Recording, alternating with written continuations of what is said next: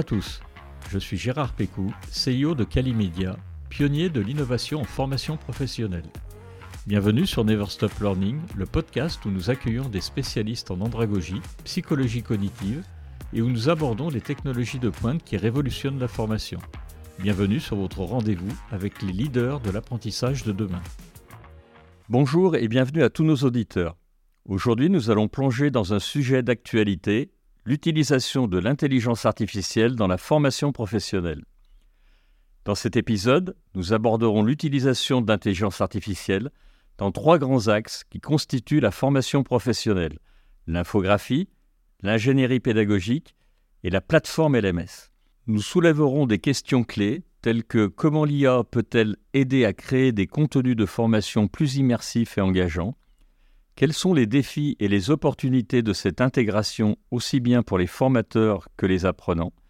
Et enfin, comment cette technologie façonne-t-elle l'avenir de la formation professionnelle? Pour explorer ce thème passionnant, j'accueille Morgan Beau, chef de produit chez Calimedia, et Julien Georget, ingénieur pédagogique conseil également chez Calimedia. Je suis certain que les perspectives de Morgan et de Julien sur ce sujet seront aussi éclairantes et inspirantes pour vous quelles leçons pour toute notre équipe. Alors entrons dans le vif du sujet et découvrons ensemble les opportunités qu'offre l'IA dans la formation professionnelle. Bonjour Morgan, bonjour Julien. Bonjour Gérard. Bonjour Gérard. Avant de parler d'IA, est-ce que vous pouvez nous parler un peu de vos parcours respectifs dans les grandes lignes?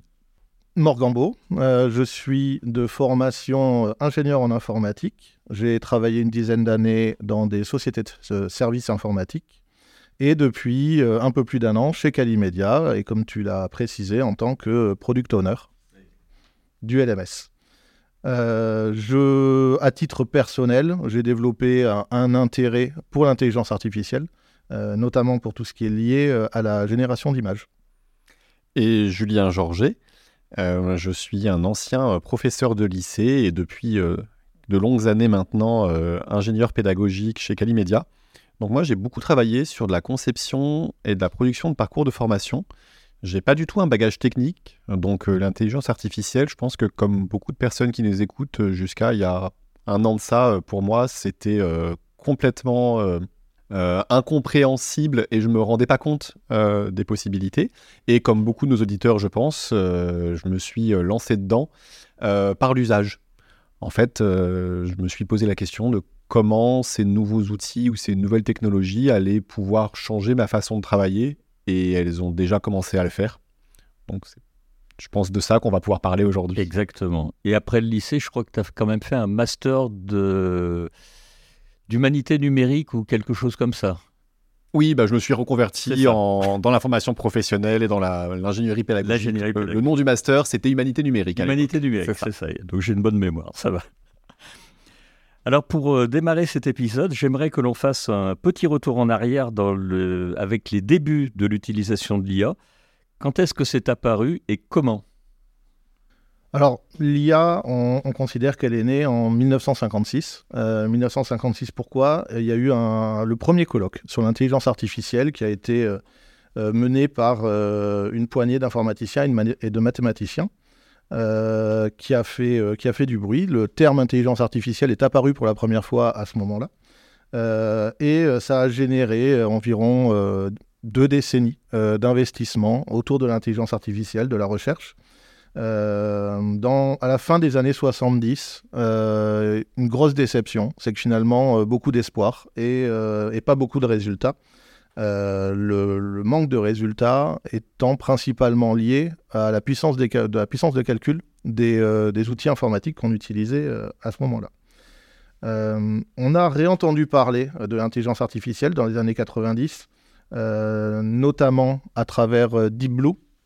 Deep Blue, donc si vous vous rappelez, c'est l'intelligence artificielle qui a battu aux échecs Kasparov à la fin des années 90. Euh, euh, et, c'est à ce moment-là qu'on a recommencé à parler d'intelligence artificielle. Petit bémol, euh, Deep Blue n'est pas à proprement parler une intelligence artificielle, en tout cas pas avec la définition qu'on donne aujourd'hui à l'intelligence artificielle, puisque c'était très scripté.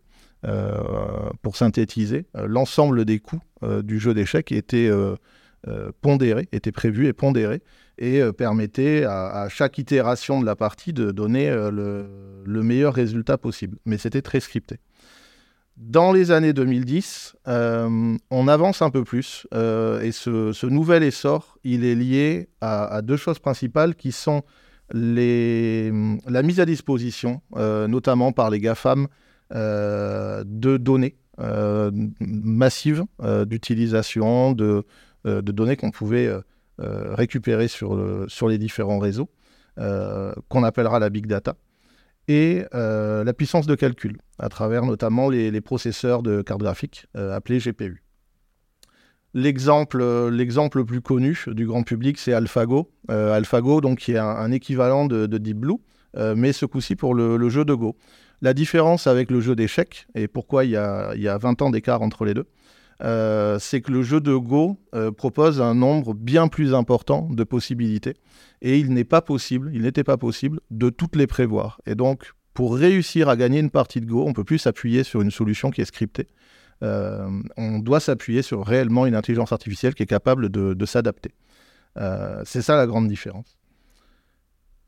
L'autre grande étape, elle est beaucoup plus récente, on est dans les années 2020, c'est la génération de données, la génération de data, et euh, c'est principalement ce dont on va parler aujourd'hui. Alors effectivement, il y a plusieurs types d'intelligence artificielle, les intelligences artificielles génératives, les IA prédictives. Est-ce que tous les deux, vous pouvez nous expliquer comment elles fonctionnent ces IA pour que l'on comprenne mieux de quoi on parle? Alors, on, on peut catégoriser les IA de différentes manières. Euh, tout d'abord, vous l'avez compris dans ce que j'ai dit euh, précédemment, il y a un, premier type d'intelligence artificielle, à prendre avec des guillemets, euh, qui, est, qui s'appuie sur un raisonnement logique. si on allait de manière un peu plus technique, des algorithmes. c'est le cas d'un GPS, par exemple, ou la prévision des, des horaires d'un train dans une gare. tout ça, c'est, ça s'appuie sur des calculs qui sont connus du système parce qu'ils ont été écrits par des humains. Ça, c'est la première IA euh, qui en est une sans réellement l'être. La deuxième, c'est euh, celle qui s'appuie sur un apprentissage euh, statistique. La grande différence, c'est que c'est la machine, dans ce cas-là, qui génère ses propres règles. on parle de modèle. L'intelligence artificielle va générer son modèle et va répondre à un questionnement en fonction de ce modèle. Le gros avantage, comme l'humain n'entre plus, ou moins en tout cas, dans la rédaction de ce modèle, c'est que la machine va pouvoir gérer un nombre bien plus élevé euh, de paramètres et avoir des modèles du coup plus complexes que dans le, dans le premier cas. Ça, c'est la première différenciation qu'on pourrait faire. Et si on rentre du coup dans la, partie euh, intelligence artificielle, à proprement parler, là, on peut encore diviser et on aurait trois, trois types d'intelligence artificielle principaux.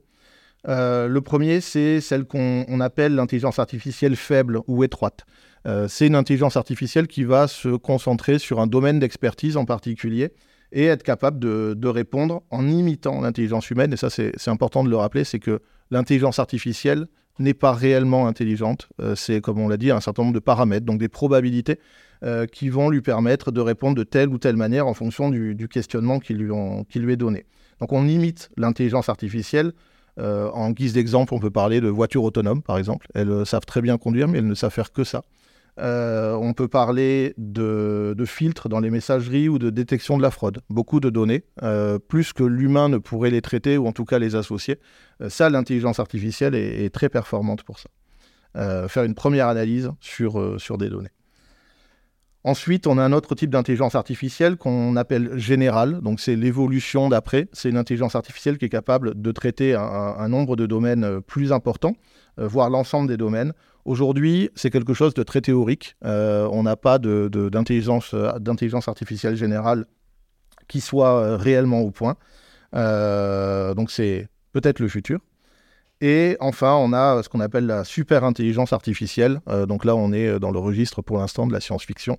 Si on zoome du coup sur le premier des trois types, euh, qui est euh, l'intelligence artificielle étroite ou faible, c'est là qu'on peut arriver en effet à, diviser en deux parties euh, l'intelligence artificielle prédictive, qui elle va analyser des données et essayer de prédire, de prévoir quel sera le résultat, le futur, en fonction de ces données.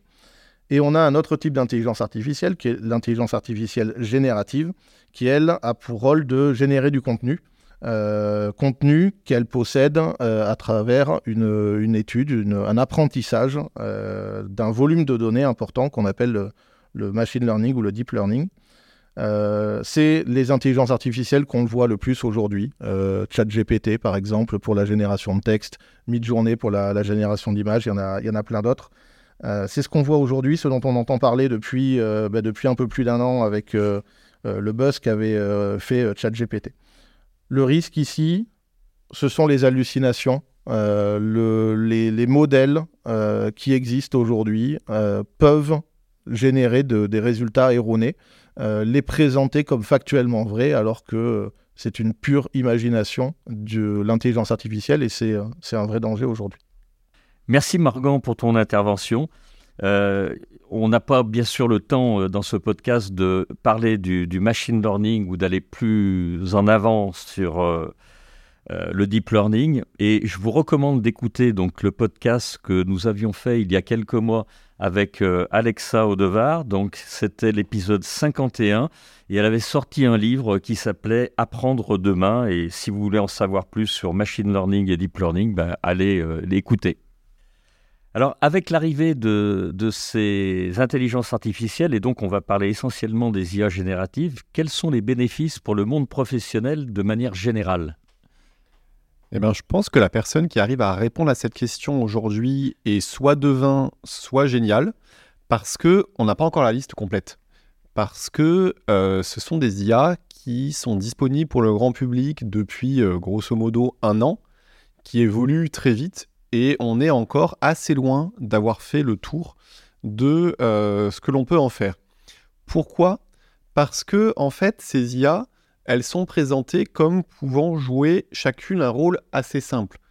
Euh, ChatGPT génère du texte. Midjourney génère une image. Et en fait, ce qui est plus compliqué, c'est de se rendre compte des usages possibles que l'on peut faire de ces IA. L'usage, les usages les plus évidents, c'est euh, de s'en servir pour leur rôle premier. Par exemple, avec ChatGPT, je peux générer assez facilement un post LinkedIn. Donc, on a toute une famille euh, de bénéfices qui vont euh, s'articuler autour d'un gain de temps pour réaliser des tâches assez simples, répétitives, qu'on est capable d'identifier à l'avance et de borner. Rédiger un article, générer une illustration pour une bannière, par exemple. Euh, ce sont des choses assez évidentes. Mais on peut aussi se servir de ces intelligences artificielles plutôt comme des assistants créatifs. Euh, on peut utiliser ChatGPT pour nous aider à avoir des idées. Donc on n'est plus dans de la génération de quelque chose que je vais chercher à diffuser, mais on est dans un usage personnel je, m'en sers comme un interlocuteur. On peut utiliser de la génération d'images pour se donner des idées, pour stimuler notre créativité.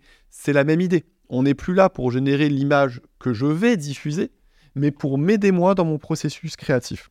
Et en cela, on peut les voir comme des soit des assistants à de la production, soit des assistants à de la création. Mais on a aussi tout un pan de bénéfices, d'usages possibles qu'on n'a pas encore identifiés et ça, on peut le voir dans la complémentarité entre ces outils. Et on n'a pas encore essayé toutes les combinaisons possibles. On peut prendre un exemple.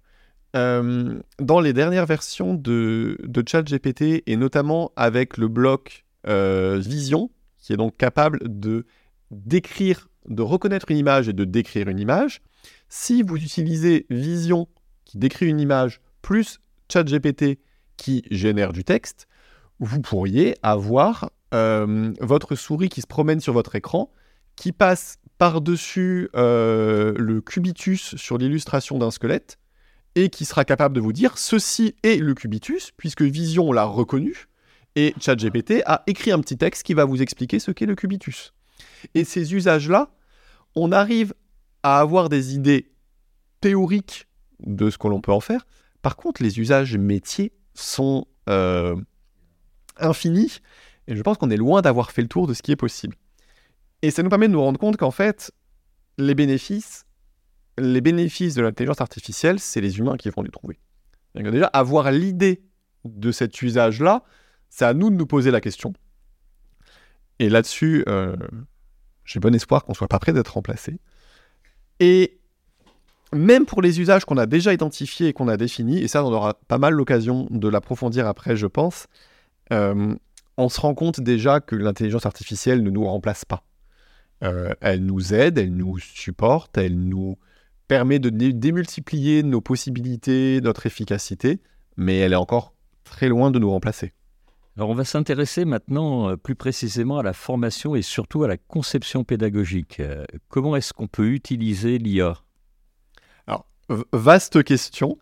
Euh, je vais essayer de structurer un petit peu la réponse pour donner des, des, idées à nos auditeurs, mais en rappelant qu'on est en phase de test. Donc, moi, je vais raconter comment je travaille aujourd'hui en prenant des exemples de ce que j'ai essayé qui parfois ont très bien marché, parfois un petit peu moins bien. Si je si je schématise, on pourrait utiliser l'intelligence artificielle dans la formation professionnelle comme un assistant à la gestion de la formation en elle-même. Et ça, je ne vais pas trop en parler, je pense que ce sera plus facile de l'illustrer à travers l'exemple des plateformes de formation, des LMS. Donc je vais plutôt me concentrer sur deux autres usages, de l'assistance à la création, à la conception et à la création pédagogique. Donc comment je peux utiliser l'intelligence artificielle pour créer des parcours de formation et l'usage de l'intelligence artificielle pour proposer de nouvelles modalités pédagogiques ou faciliter la création de modalités pédagogiques qu'on pouvait déjà proposer, mais sur lesquelles on avait quelques contraintes. Sur la partie euh, conception pédagogique, on peut euh, répartir sur trois grandes phases du métier de, des concepteurs pédagogiques, des ingénieurs pédagogiques, des formateurs. On met des noms différents, mais on passe souvent par des démarches euh, intellectuelles et professionnelles assez proches on va cadrer notre formation, on va cadrer notre besoin, on va concevoir notre formation et on va développer et produire notre formation. Et l'intelligence artificielle, moi, j'ai expérimenté des usages dans ces trois euh, familles. Dans le cadrage, euh, je pense qu'on l'a tous, dans les, tout professionnel de la formation a déjà eu euh, à travailler sur un sujet qu'il ne connaissait pas la veille.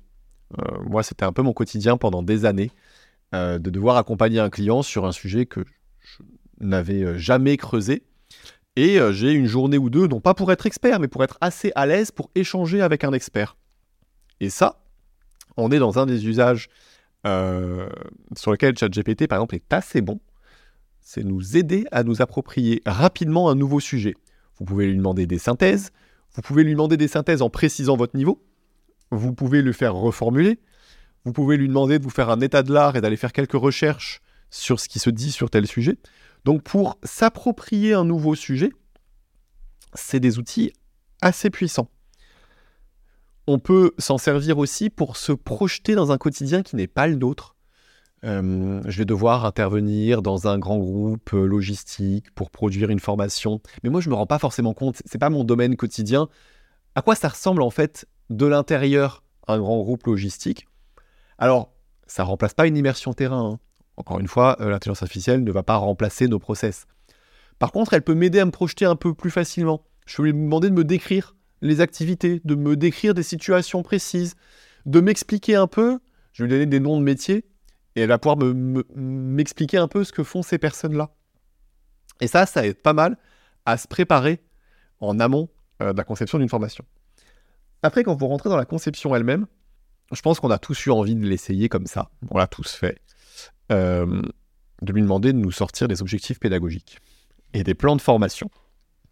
Alors, ça marche, mais euh, je pense qu'on fait mieux, nous, humains.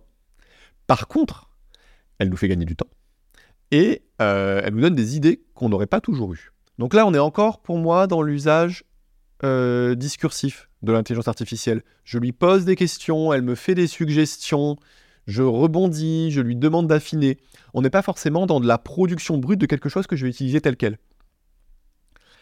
Et euh, dans, la phase vraiment de, production, donc là que l'on soit euh, ingénieur pédagogique et qu'on soit en train de produire un module sur Storyline, ou que l'on soit euh, formateur et que l'on est en train de préparer les slides de notre présentation ou le sujet de notre jeu de rôle de clôture d'intervention, là à nouveau on peut se servir à la fois des IA génératives textuelles pour nous proposer des exemples de mise en situation. Euh, on peut tout à fait euh, donner à l'intelligence artificielle, ChatGPT par exemple, hein, euh, les objectifs pédagogiques qu'on a déjà définis et lui demander, au regard de ces objectifs, de nous proposer un premier jet d'évaluation par exemple.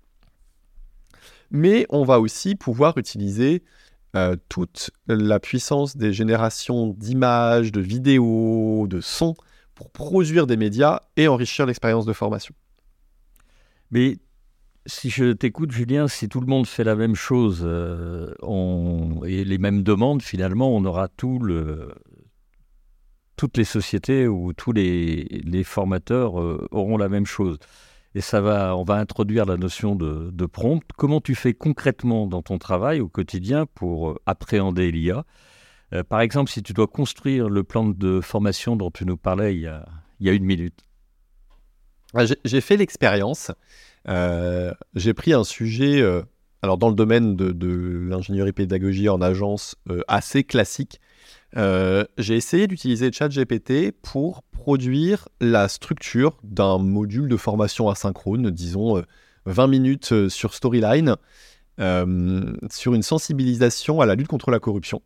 Donc, euh, sujet, toutes les grandes entreprises euh, doivent intégrer à leur plan de formation.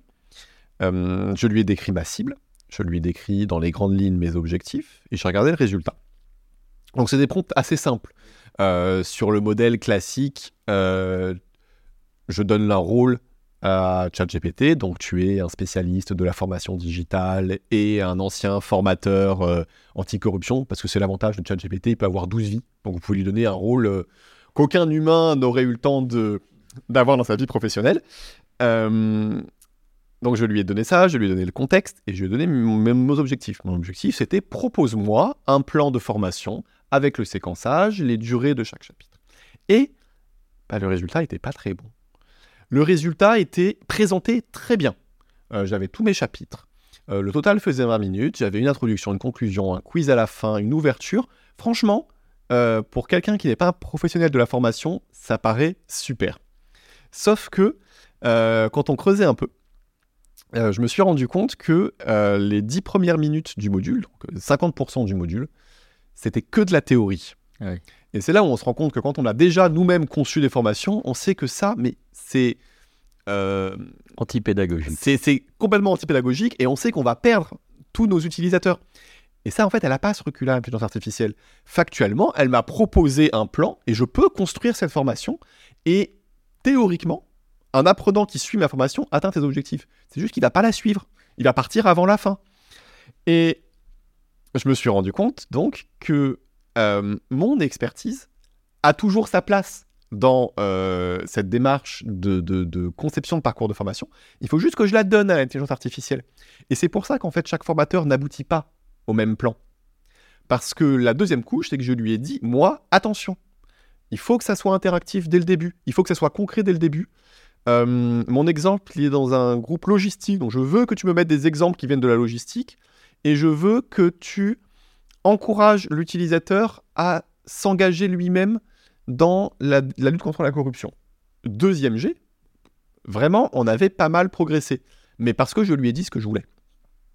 J'ai fait une autre expérience où euh, je lui donnais, je, crois que j'ai fait le test sur une quinzaine de, de tips, mais de tips tirés de mon expérience. Et donc je lui ai dit en amont cette fois, je lui ai dit, il faut que ta formation soit A, B, C, D, E, 15 tips sur euh, la durée maximum d'un chapitre, la place euh, des, des, activités pédagogiques, sur le type d'exercice que je veux qu'ils mettent, sur le nombre de cas. Et là, encore une fois, j'ai eu un résultat qui était assez satisfaisant. Mais en fait, c'est les résultats probablement que j'aurais fait tout seul.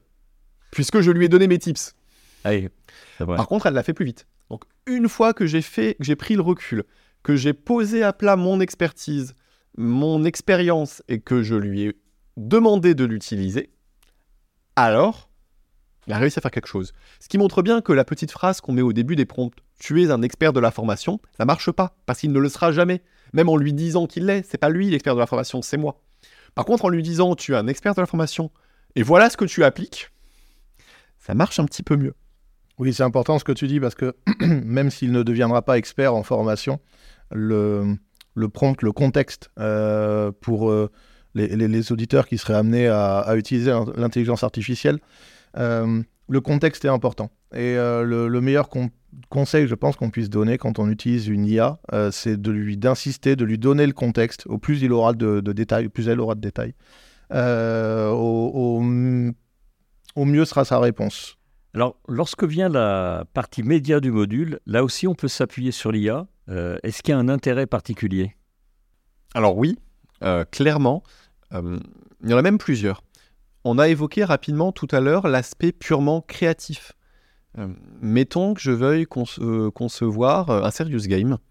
donc avec une ambiance très particulière, j'ai travaillé mon storytelling, je sais que je veux rendre, je veux rendre une ambiance et donc, je vais avoir besoin de décors, de personnages. Mais je ne sais pas encore trop quel style graphique je vais choisir. Donc là, vous pouvez vous en servir juste pour avoir des idées. Mais on peut évidemment produire les médias en eux-mêmes. On peut produire des illustrations, personnages, décors, euh, petits éléments, pictogrammes. On peut produire euh, via l'intelligence artificielle des sons. Euh, je pense qu'on on est nombreux à avoir vu passer ces outils qui permettent de cloner des voix, ou qui permettent de générer des voix de synthèse. Euh, et comment elles fonctionnent On est basé d'abord sur de l'analyse de réels, euh, de réels fichiers son d'enregistrement de comédiens, pour derrière générer ces voix de synthèse. bon, on peut produire ce type de médias-là. Je pense qu'on a vu aussi la possibilité d'animer des avatars, par exemple. Donc vous pourriez euh, créer euh, de toutes pièces un interview d'une fausse personne qui parle avec une voix de synthèse. Euh, donc voilà, on peut, on peut s'en servir pour l'aspect créatif, on peut s'en servir pour la production de médias qui auraient été soit compliqués, chronophages, onéreux à réaliser sans l'aide de l'intelligence artificielle. On se rend compte par contre que ça demande une petite connaissance quand même sur le, panel des outils à disposition, sur les spécificités de chacun, sur les forces et les faiblesses euh, de chacun. Et à mon sens, euh, une autre compétence que l'intelligence artificielle n'est pas prête d'avoir, c'est euh, la capacité de créer une expérience utilisateur cohérente et efficace. L'intelligence artificielle elle va vous produire des médias, mais c'est pas elle qui va vous dire que c'est un bon endroit pour mettre un interview et que euh, l'interview doit faire cette durée-là, et euh, que euh, le lien entre votre propre prise de parole en tant que formateur ou le webinaire que vous avez animé, le, le module immersif que vous avez créé, le lien entre tous ces éléments-là pour construire une expérience qui fonctionne, ça, ça reste de l'intelligence humaine. Un, autre axe qui est, je pense, très important dans la production de médias, et là où l'intelligence artificielle peut beaucoup nous aider, c'est pour renforcer l'accessibilité de nos parcours de formation.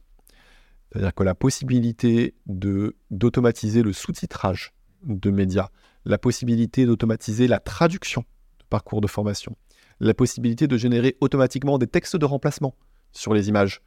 Euh, tous ces usages-là nous permettent de produire des expériences de formation alors, les exemples que, j'ai pris là sont plus des exemples dans le monde de la formation digitale, mais on peut faire le parallèle avec la formation en présentiel aussi. Mais de renforcer, d'utiliser l'intelligence artificielle pour permettre à nos formations, à nos formations de toucher un public le plus large possible et un public qui pourra suivre nos formations dans les conditions qui, pour elle ou lui, sont les meilleures possibles. Merci Julien. Alors Morgan, on va parler de, des intelligences artificielles euh, qui génèrent des illustrations. Est-ce que tu peux nous en parler et éventuellement développer euh, leurs avantages et leurs inconvénients? Alors c'est, c'est compliqué euh, de répondre à cette question de manière exhaustive et Julien nous dirait même que c'est presque une perte de temps parce que les outils évoluent, évoluent très vite. mais c'est, enfin, Peut-être que l'idée, là, dans la réponse, ça serait de, souligner, parce ce que vient de dire Julien, euh, d'ailleurs, c'est que finalement, on a une multitude d'outils et le L'enjeu, c'est plutôt de, de, voir qu'on peut les utiliser, qu'ils se complètent et qu'ils nous complètent aussi. Les, outils, outils qu'on utilise le plus, Midjourney. Midjourney en termes de génération d'images, c'est le, leader, c'est un des premiers, si ce n'est le premier. En tout cas, celui qui, qui, a fait parler de lui il y, a maintenant un peu plus d'un an et demi, deux ans. Euh, dans sa dernière version, l'intérêt de Midjourney, c'est qu'il euh, il simplifie euh, l'utilisation de la génération d'images. Il est beaucoup plus capable de comprendre un prompt en langage naturel. là où avant, il fallait mettre des petits codes, enfin, il fallait lire la doc de Midjourney pour réussir à, réussir à l'utiliser comme on le souhaitait. C'est moins vrai aujourd'hui. Il est beaucoup plus, beaucoup plus à l'aise avec du contenu plus littéral. On, peut citer Dali. Euh, Dali, on l'utilise pour tout ce qui est euh, génération de fond, euh, du fond sur des, images. C'est là où on trouve qu'il est le plus pertinent. On a Photoshop. Photoshop intègre sa propre solution d'intelligence artificielle dans, dans l'outil. Ça aussi très intéressant parce que très facile d'utilisation. On a une image de base. Euh, c'est plutôt comme ça euh, qu'on l'utilise. C'est-à-dire qu'on arrive avec une image, une photo, euh, ce qu'on souhaite, et on va pouvoir encadrer une zone et lui dire, ben, dans ce lac, rajoute-moi un signe, par exemple. Et il va modifier mon image pour mettre un signe dans le lac. Et si le signe est trop petit ou trop grand ou, ou trop blanc, on peut lui demander de, de modifier tout ça. On a Ideogram qui peut être intéressant pour générer des, des, logos, des, euh, des images intégrées dans une, interface. Euh, très pertinent pour ça, il gère très bien le texte, euh, ce qui est moins le cas de, des, autres, des autres IA. moi, celui que je préfère, à titre plus personnel, c'est Stable Diffusion. L'intérêt ici, c'est que cet outil permet de garder une cohérence dans ce qu'on produit. Je ne vais pas rentrer dans le détail, mais il y a tout, un mécanisme autour des, LoRa et des modèles.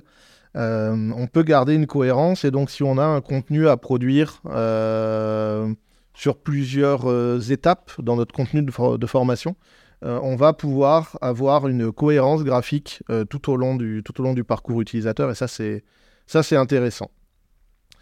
La conclusion, par contre, ben, je rejoins ce que disait, ce que disait Julien, hein. c'est là qu'on va se retrouver, c'est que ces outils sont complémentaires. Ils permettent de gagner du temps. Ils peuvent être là en guise d'inspiration ou de tester des choses très vite.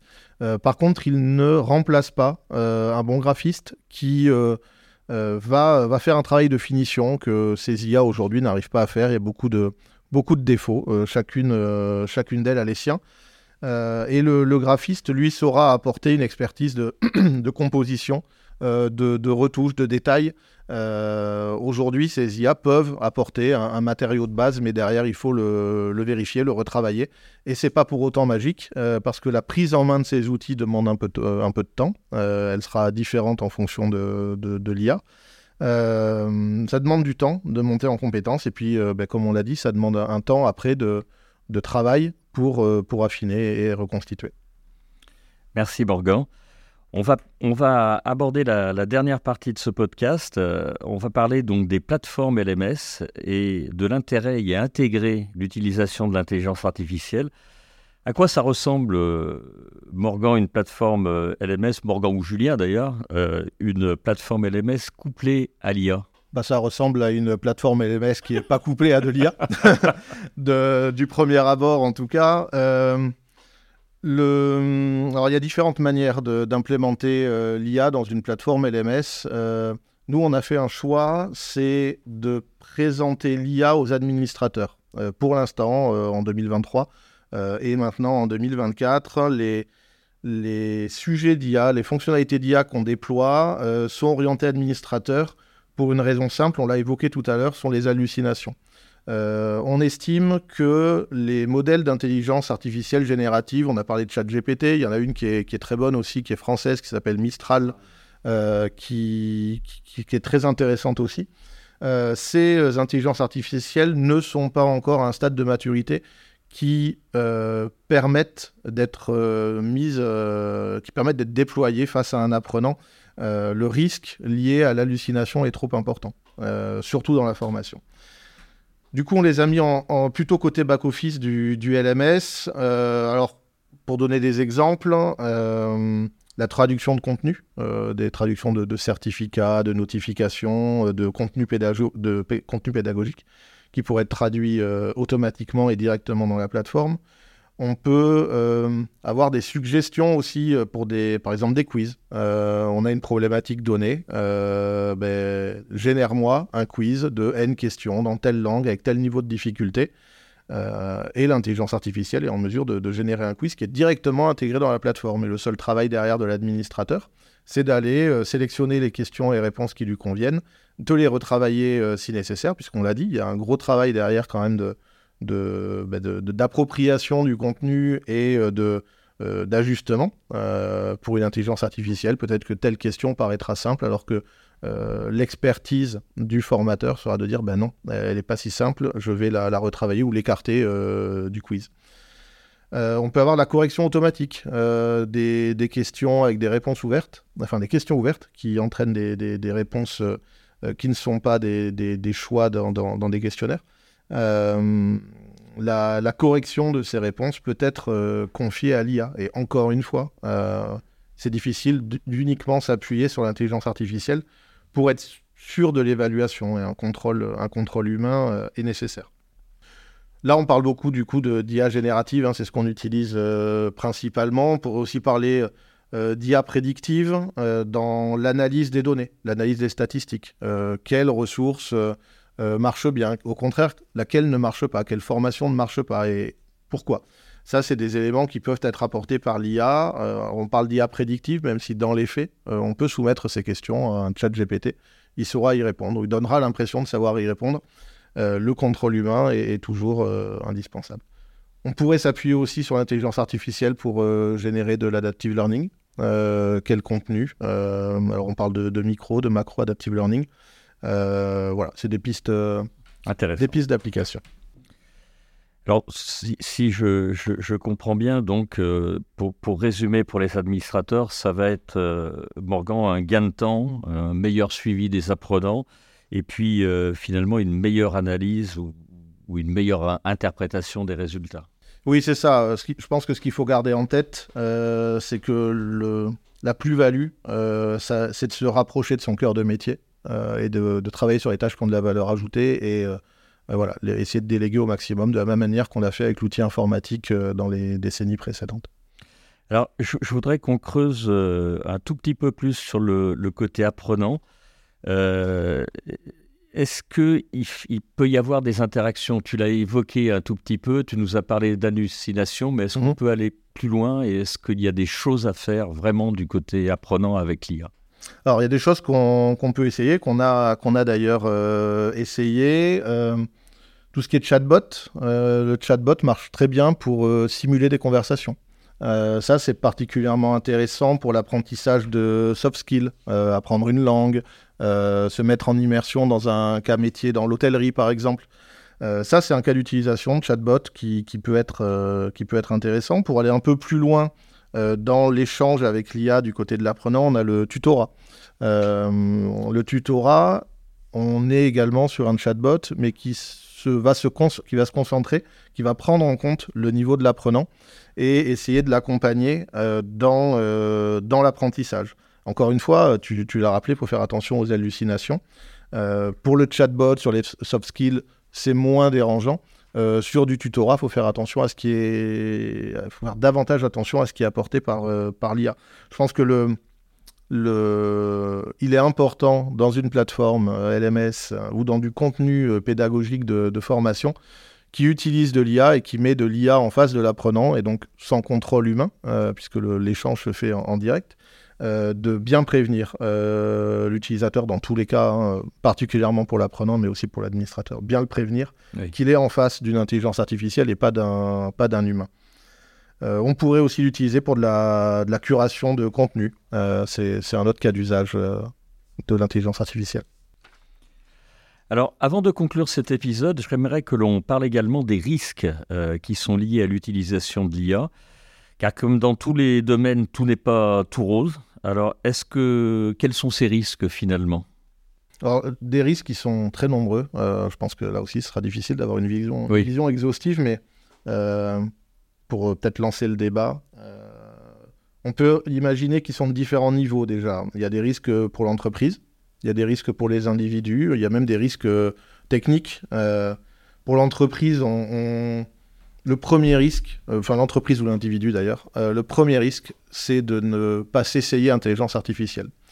Euh, les autres le feront, les autres entreprises, les autres professionnels de, la formation le, feront, s'y essaieront et auront un avantage concurrentiel, même si on l'a dit, la technologie n'est pas encore complètement au point. Il y a un gros, un gros buzz, il y a eu un gros buzz en 2023.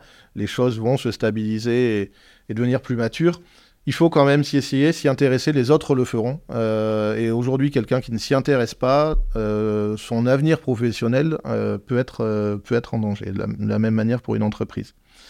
On peut se poser des questions aussi en termes d'emploi. Que vont devenir nos emplois qui sont mis en concurrence, entre guillemets, avec l'intelligence artificielle?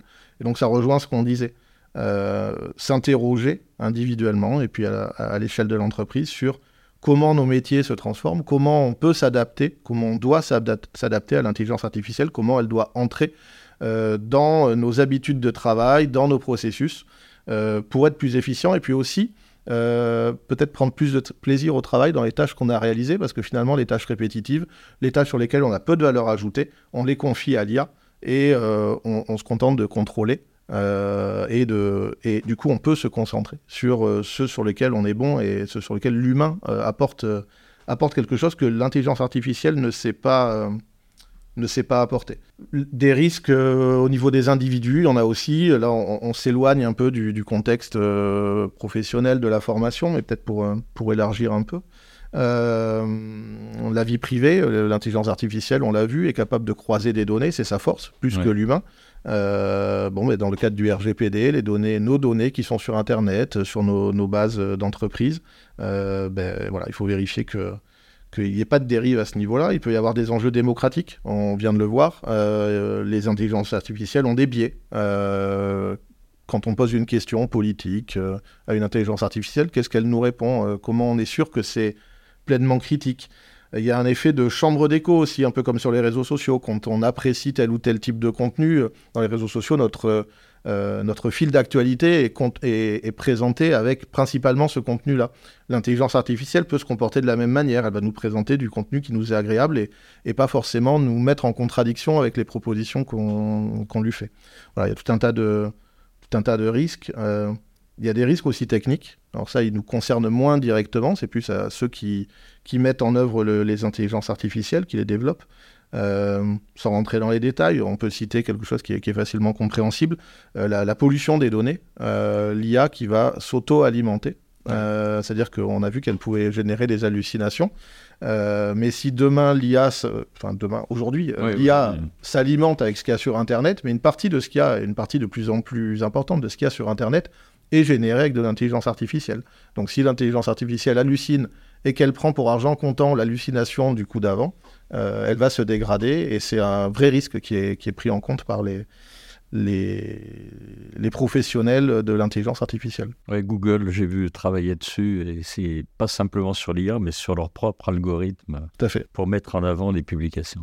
Oui, Si on, si on prend des exemples euh, vraiment dans, dans le monde de la, de la formation professionnelle, un des, un des risques vraiment euh, au quotidien, c'est euh, d'oublier que l'intelligence artificielle n'est pas si intelligente que ça euh, et d'endormir notre esprit critique. C'est ça. Alors, j'ai pas de doute que, que nos auditeurs font usage quotidien de leur esprit critique, mais c'est vraiment important de se souvenir de comment fonctionnent ces, ces intelligences artificielles. Euh, elles prédisent les prochains mots à afficher. Elles ne raisonnent pas, en fait. Donc, quand je lui demande à ChatGPT de me produire un parcours de formation et que je lui demande de justifier ses choix, il ne justifie pas ses choix. Il n'a pas raisonné en appliquant des méthodes pédagogiques pour proposer le meilleur parcours. Il a prédit que ce parcours-là euh, est probable, probablement même que j'ai envie de le lire. C'est que ça va me plaire. Et donc, souvenons-nous que euh, l'expertise est chez nous, l'esprit critique est chez nous, euh, pour pallier ce, risque-là. Exactement. Alors on arrive au, bout de ce podcast. J'ai juste une dernière question.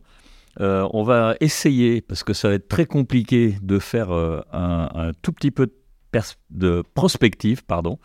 Euh, Est-ce que vous pensez que l'IA va ramener d'autres opportunités qu'on ne voit pas encore aujourd'hui et que l'on va pouvoir finalement utiliser pour améliorer nos formations de manière encore plus poussée qu'aujourd'hui? Avec euh, ChatGPT 5, 6, euh, Bard 4. euh, Ce qui est sûr, c'est qu'on semble quand même renforcer de version en version la fiabilité.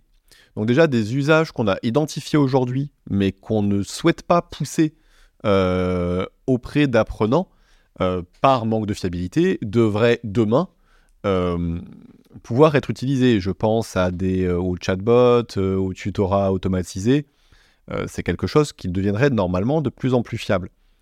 Euh, on peut aussi espérer, alors là on est un peu moins dans l'IA générative, mais euh, une démocratisation de l'adaptive learning.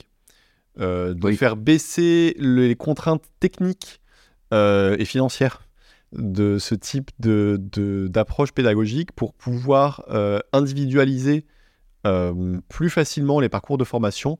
Et donc là, je parle à la fois euh, dans la formation professionnelle, un parcours digital sur une plateforme LMS, mais aussi dans la formation continue, dans l'éducation, la possibilité de prendre en compte les besoins de l'utilisateur, les difficultés de l'utilisateur plus facilement pour personnaliser le contenu. Alors une fois encore, hein, euh, il y aura toujours un regard humain pour vérifier la pertinence de ce qui est proposé.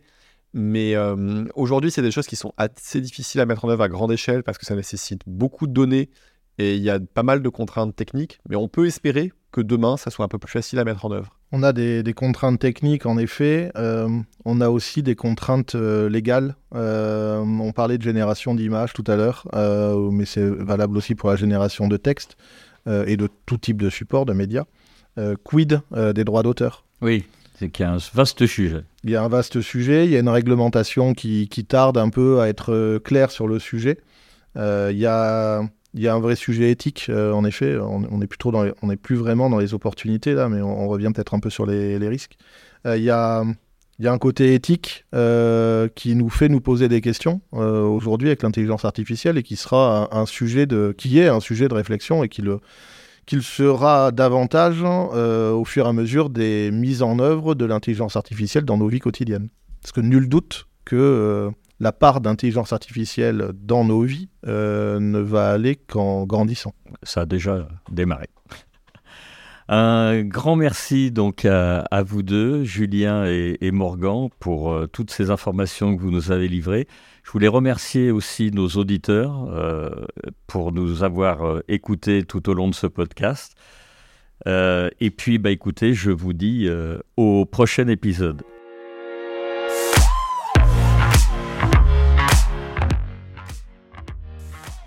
Merci de nous avoir accompagnés jusqu'au bout de cet épisode. Si vous l'avez aimé, partagez l'épisode et laissez-nous une bonne note suivie d'un commentaire pour nous aider à nous propulser dans les classements. Je suis Gérard Pécou, CEO de Calimedia, et si vous recherchez des solutions innovantes en e-learning, visitez calimedia.fr, notre équipe sera ravie de vous guider. Retrouvez-nous pour le prochain épisode de Never Stop Learning pour qu'ensemble, nous ne cessions jamais d'apprendre. Bye.